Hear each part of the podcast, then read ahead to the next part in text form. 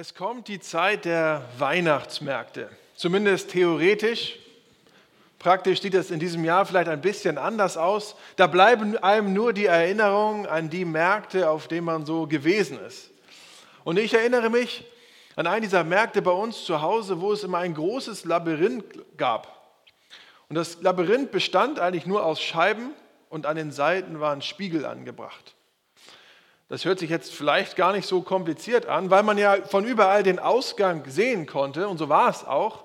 Aber die Scheiben waren auch sehr, sehr sauber. Und man musste sich eigentlich mehr oder weniger so da durchtasten, um den richtigen Weg zu finden. Und immer wieder konnte man Leute sehen, die dachten voller Freude, den Weg gefunden zu haben und einen schwungvollen Schritt nach vorne taten und dann gegen eine Scheibe donnerten. Das war oder ist eigentlich relativ gemein, aber von außen war das auch ganz lustig anzuschauen. Auch wie die Leute immer wieder zum gleichen Punkt kamen und sich auch doch irgendwie im Kreis drehten in diesem Labyrinth. Und es ist eigentlich ein bisschen wie im Leben. Man weiß, dass das hier auf der Erde irgendwann einmal zu Ende geht. Und die Frage ist eigentlich nur, wie kommen wir zum Ausgang und in welchem Zustand kommen wir da an? Mit einer Beule am Kopf oder mit einer blutenden Nase, weil wir halt mit einem freudeschnellen Schritt gegen irgendeine Scheibe gedonnert sind. Vor ein paar Jahren habe ich E-Bass gespielt in einer Band. Wir haben eine Jugendband bei uns in der Gemeinde gegründet. Unknown 21 hießen wir, unbekannt 21. Der Name hatte keine tiefgehende Bedeutung, äh, aber die Lieder, die wir spielten, die sollten es haben und hatten es auch. Und wir haben Wilderness gespielt von den OC Supertones. Wildnis zu Deutsch. Und ich lese uns ein paar Zeilen aus dem Lied vor. Da heißt es, der Regen fällt auf die Gerechten und die Gottlosen. Und ich versuche es zu verstehen und suche Antworten. Ich verbringe meine Zeit, indem ich nach Antworten suche, aber ich scheitere, wenn ich Kinder ohne Mütter sehe. Und hätte ich 500 Jahre, würde ich die Antwort nicht finden. Gott, verstehst du wirklich, was es bedeutet, ein Mann zu sein? Hast du jemals das Gewicht auf dir gespürt, weil du alles lieben sollst, was du hast? Hast du jemals gekämpft? Hattest du Sorgen? Wie kannst du bloß mit uns mitfühlen? Soweit ein Abschnitt aus dem Lied. Und der, der Schreiber des Liedes sucht eigentlich Antworten, Antworten in dieser Welt. Er sucht nach einem Weg durchs Leben und das erscheint ihm nicht immer so ganz logisch zu sein. Und er will versuchen, das Leben zu verstehen und zu erklären aber so vieles ist irgendwie zu schwer zu verstehen und auch schwierig auszuhalten. Und er verliert sich vielleicht so ein bisschen in dem Labyrinth und es kommt zur, zur Klage an Gott. Gott, weißt du eigentlich wirklich, was es heißt, hier zu sein? Und das Lied geht ja noch weiter und es heißt im Refrain, ich bin irgendwo zwischen Kanaan und Ägypten ein Ort, der Wildnis heißt. Und schon oft in meinem Leben habe ich mich auch irgendwie an, dieser, an diesem Ort gesehen. Irgendwie irgendwo im Nirgendwo. Irgendwo zwischen Kanaan und Ägypten, orientierungslos, hilflos, gefangen in meinem Alltag oder in der Sünde, kreisend um mich selbst, kein Ziel mehr vor Augen. Keine Idee, welcher Schritt jetzt der nächste ist und in welche Richtung. Vielleicht kennst du das auch. Und genau an diesem Ort zwischen Kanaan und Ägypten befindet sich nämlich auch das Volk Israel im vierten Buch Mose. Und früher hieß das Buch in der Wildnis. Und in der Wildnis, das spiegelt eigentlich ganz gut die Situation von dem Volk wider, in der sie sich befinden. Denn sie waren irgendwie immer wieder auf der Suche nach Gott, auf der Suche nach Sinn und auf der Suche nach Orientierung. Sie waren irgendwo zwischen Kanaan und Ägypten. Körperlich, aber auch gefühlsmäßig und auch geistlich. Sie waren irgendwo in der Wildnis. Und ich lese uns aus 4. Mose 21 ein paar Verse aus der Neues Leben Übersetzung. Vom Berg Hor aus zogen die Israeliten weiter und schlugen den Weg zum Roten Meer ein, um Edom zu umgehen. Doch unterwegs wurden die Israeliten ungeduldig und klagten Gott und Mose an.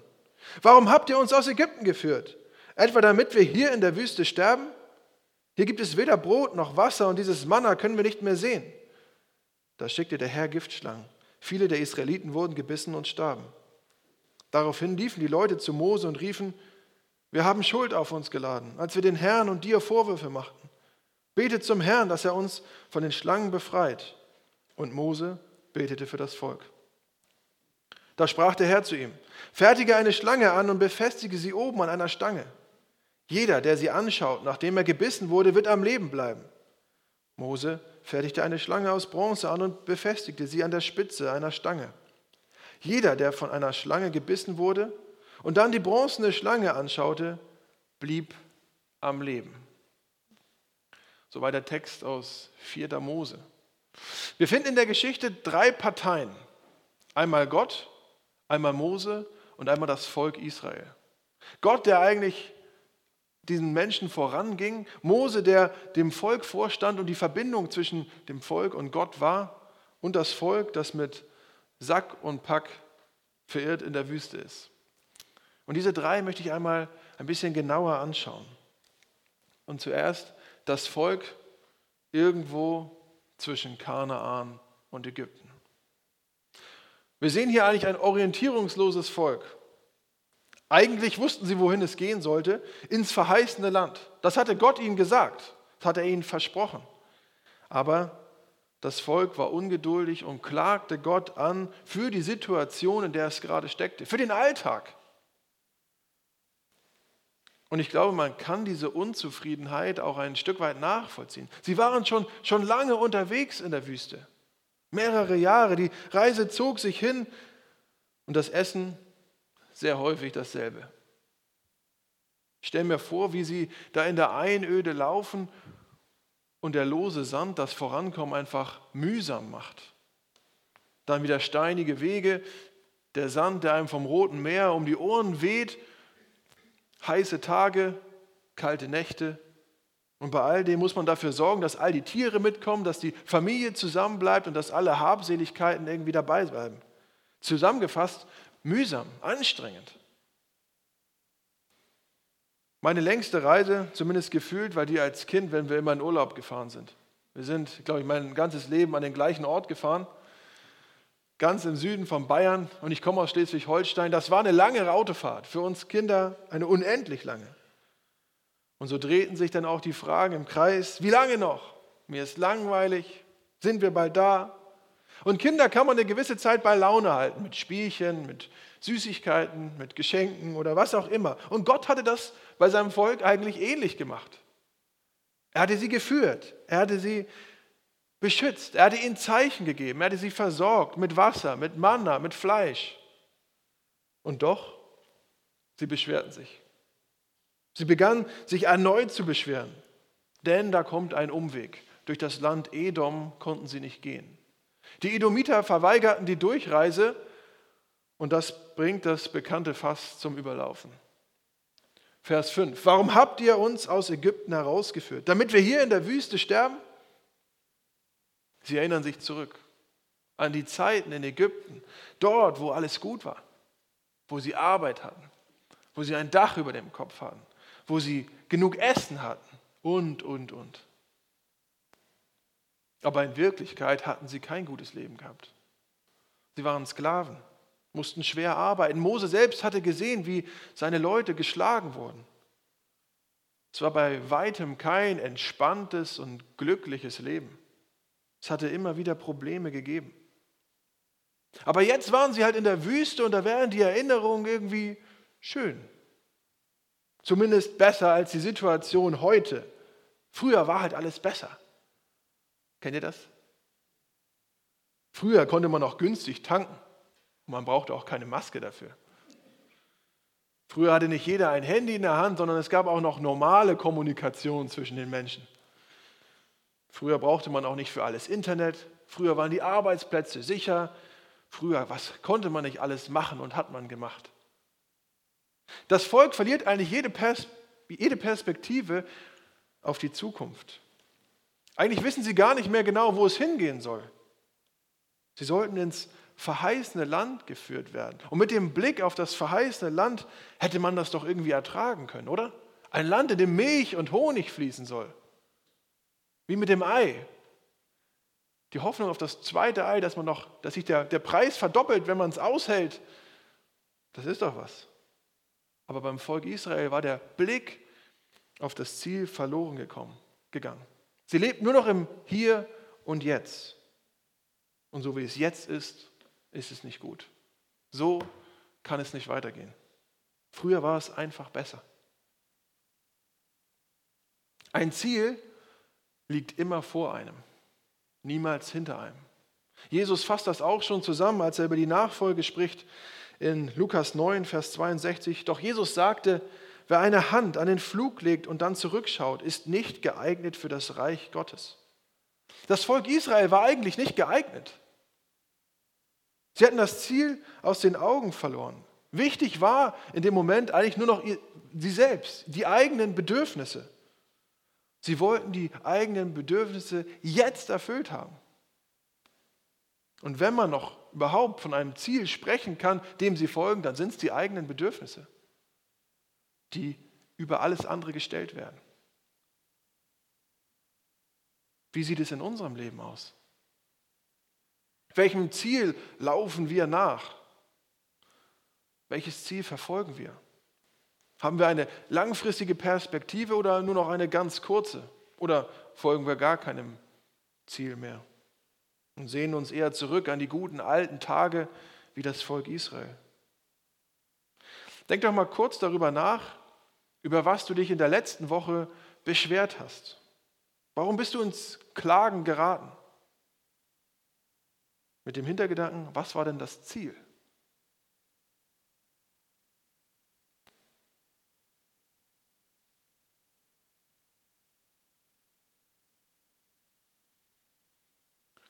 Der zweite Punkt, Mose. Das Ziel im Blick heißt Gott im Blick.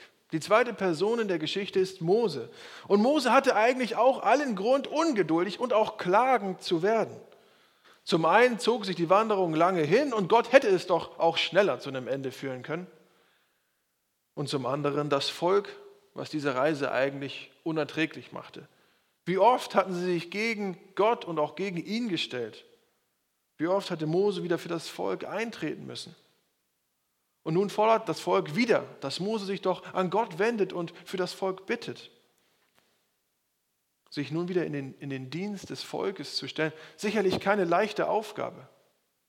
Aber man entdeckt dabei einen demütigen Mose, der zugleich zielorientiert ist. Er weiß, worum es geht und worauf er zusteuert. Und das war nicht immer so gewesen. Wenn wir uns an die Zeit in Ägypten zurückerinnern, dann,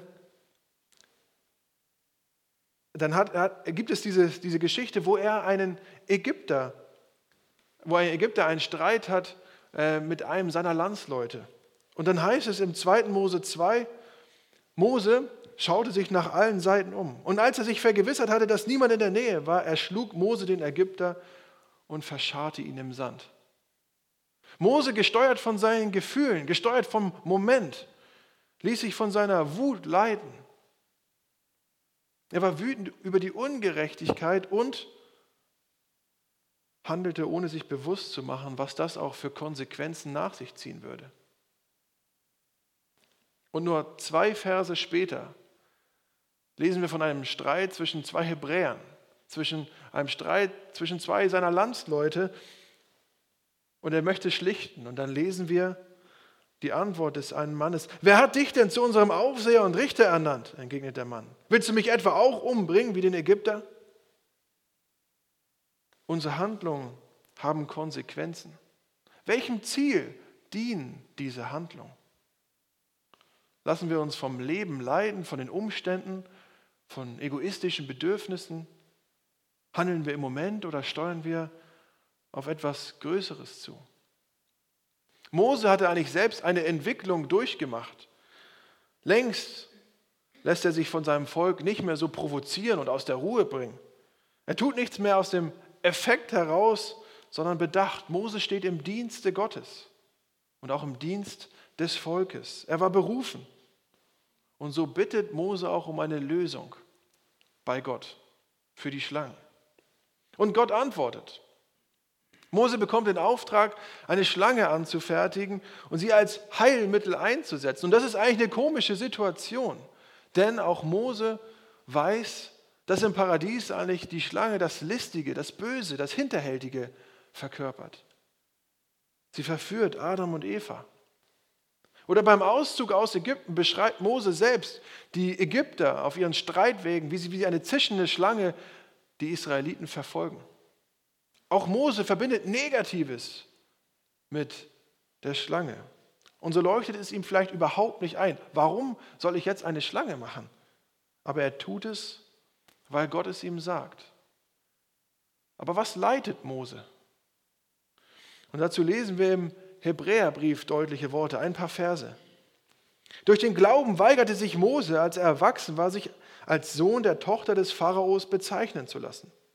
Er zog es vor, mit dem Volk zu leiden, anstatt sich dem flüchtigen Vergnügen der Sünde hinzugeben. Er hielt die Leiden, die auch Christus auf sich nahm, für besseren Reichtum als die Schätze Ägyptens, denn er sah der großen Belohnung entgegen, die Gott ihm geben würde. Durch den Glauben verließ Mose das Land Ägypten. Er hatte keine Angst vor dem König, sondern ging unerschütterlich weiter, weil er den Blick fest auf den richtete, der unsichtbar ist durch den Glauben, befahl Mose dem Volk Israel, das Passa zu halten und die Türpfosten mit Blut zu bestreichen, damit der Engel des Todes ihre erstgeborenen Söhne nicht tötete. Was leitete also Mose? Er sah der großen Belohnung entgegen, die Gott ihm geben würde. Und er ging weiter, weil er den Blick fest auf den richtete, der unsichtbar ist. Und all das durch den Glauben. Er hält fest an Gott, an Gottes Plan, aber auch an seinem eigenen Plan, nämlich Gott die Ehre zu geben und den Fokus auf die Ewigkeit zu halten. Das ist Mose, aus dem unbeherrschten jungen Mann, der im Zorn einen Ägypter erschlägt und der auch am liebsten sich seiner Berufung entzogen hätte, wird einer der bedeutendsten Männer Israels. Ein Mann, der bereit ist, Verantwortung zu übernehmen, für sein Volk einzustehen mit allem, was er hat. Und der konsequent an Gott festhält. Und seine Leidenschaft für die Aufgabe hat ihm auch, auch Leid eingebracht. Aber sie hat letztendlich, trotz all der Umwege, die Menschen ans Ziel gebracht und einem Volk Zukunft. Mose hatte ein Ziel vor Augen. Und im fünften Buch Mose lesen wir von einem Lied von ihm, was er geschrieben hat, wo er nochmal wichtige Erkenntnisse seines Lebens sozusagen zusammenfasst. Und wir lesen da in Kapitel 32 einen Vers, der heißt, wenn sie, also das Volk, weise wären, so würden sie das beherzigen. Sie würden an ihr Ende denken. An ihr Ende denken, im Alltag das Ende des Lebens im Blick haben, sozusagen. Der Autor und Unternehmensberater Stephen Covey schreibt in seinem Buch Sieben Wege zur Effektivität von einem ähnlichen Beispiel. Ich lese ein paar Zeilen. Da heißt es, vor ihrem inneren Auge sehen sie nun, wie sie sich zur Beerdigung eines geliebten Menschen begeben. Sie fahren mit dem Auto zur Kapelle, parken und steigen aus. Sie betreten das Gebäude und bemerken die Blumen und die sanfte Orgelmusik. Sie sehen die Gesichter von Freunden und Angehörigen. Sie spüren die gemeinsame Trauer über den Verlust, aber auch das Glück darüber, diesen Menschen gekannt zu haben. Als sie nach vorne gehen und in den offenen Sarg schauen, sehen sie dort überraschend sich selbst liegen. Das ist ihre Beerdigung. Sie wird heute in drei Jahren sein. All die Menschen sind gekommen, um ihnen die letzte Ehre zu erweisen, ihnen Liebe und Anerkennung auszudrücken. Sie suchen sich einen Platz und warten. Sie werfen einen Blick in das Programmheft. Es wird viele Redner geben. Was würden Sie gerne von jedem Redner über Ihr Leben hören? Welche Art von Ehepartner? Welche Art von Mutter und Vater? Welche Art von Freund sind Sie gewesen? An welche Beiträge und Leistungen soll erinnert werden? Das Buch ist nicht im Speziellen an Christen geschrieben, aber das Prinzip deckt sich eigentlich mit Moses Aussage. Wenn sie weise wären, würden sie das beherzigen. Sie würden an ihr Ende denken. Und manchmal sind auch wir getrieben, getrieben vom Alltag, vom Leben. Aber wir müssen Verantwortung übernehmen und uns führen. Und dabei ist es entscheidend eigentlich, dass wir wissen, wohin die Reise geht. So wie Moses in seinem Leben eigentlich lernte, das Ziel im Blick heißt Gott im Blick. Und der dritte Punkt, die dritte Person, Gott. Vom Ziel her denken. Was tut Gott mit dem ungeduldigen und klagenden, verwirrten Volk? Er straft.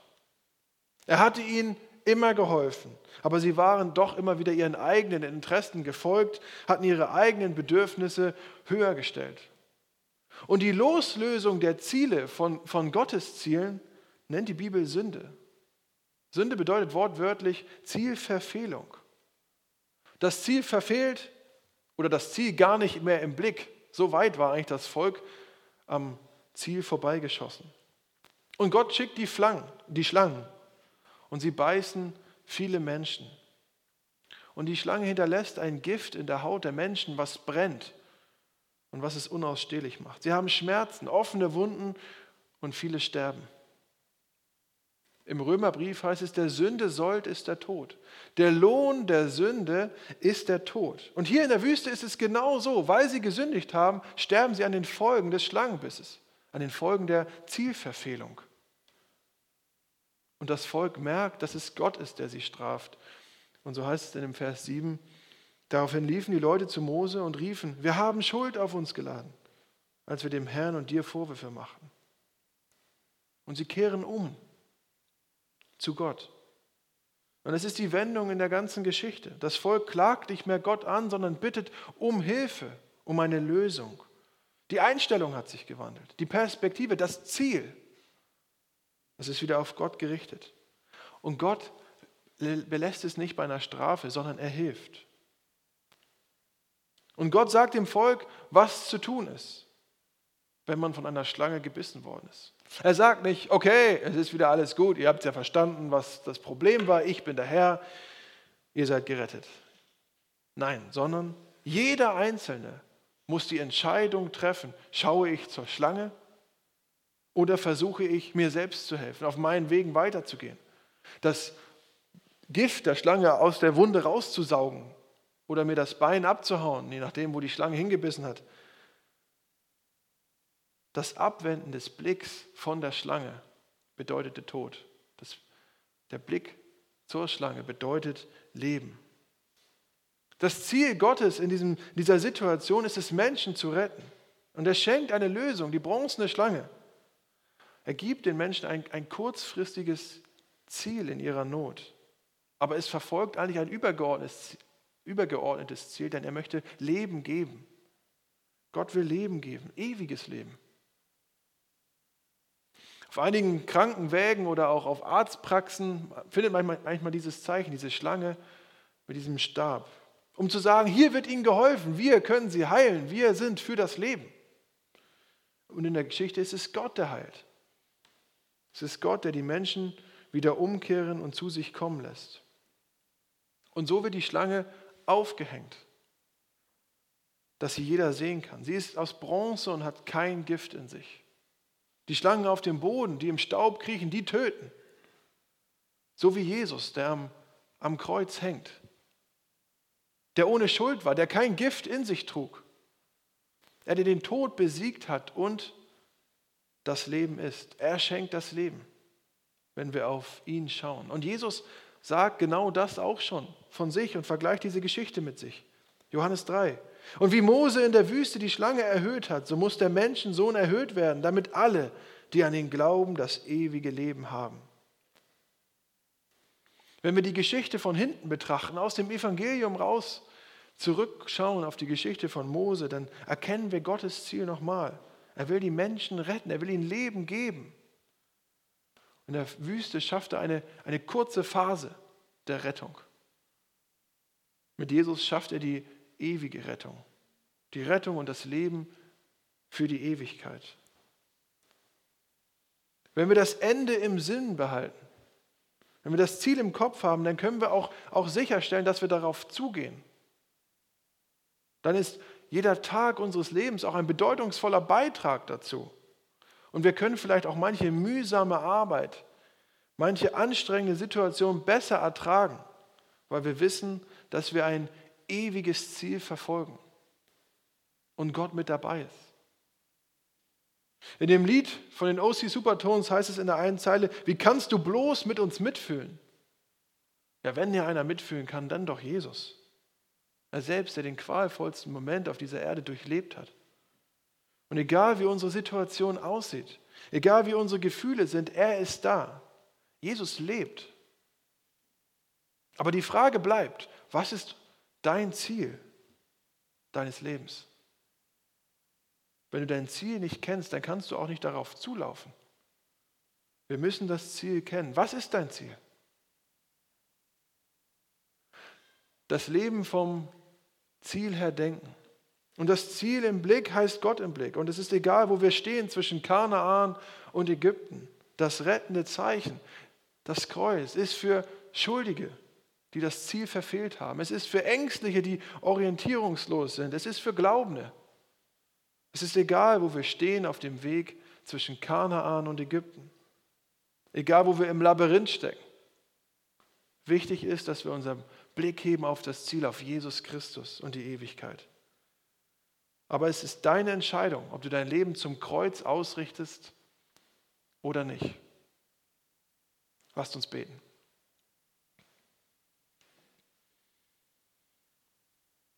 Jesus, und in dieser Welt gibt es viel, was uns ablenkt, was uns abhält, auf dich zu schauen, den Weg geradlinig zu gehen. Und ich danke dir für dein Wort, für auch dein Volk, was es immer wieder nicht geschafft hat und uns auch zum Beispiel wird. Ich möchte dich bitten darum, dass wir uns immer wieder ausrichten, dass wir uns immer wieder gegenseitig auch ermahnen, auf dich zu schauen und dir zu folgen, weil du bist das Leben. Du bist das ewige Leben. Und ich danke dir dafür, dass wir mit dir an unserer Seite gehen dürfen, dass du dabei bist und dass du uns führst. Und so möchte ich dich bitten, für jeden Einzelnen jetzt auch hier, dass du uns begegnest, auch in unseren herausfordernden Situationen, wo wir uns vielleicht kreisen um uns selbst, dass du uns hilfst, wirklich wieder ganz klar auf dich zu schauen. Jesus, danke, dass du da bist. Amen.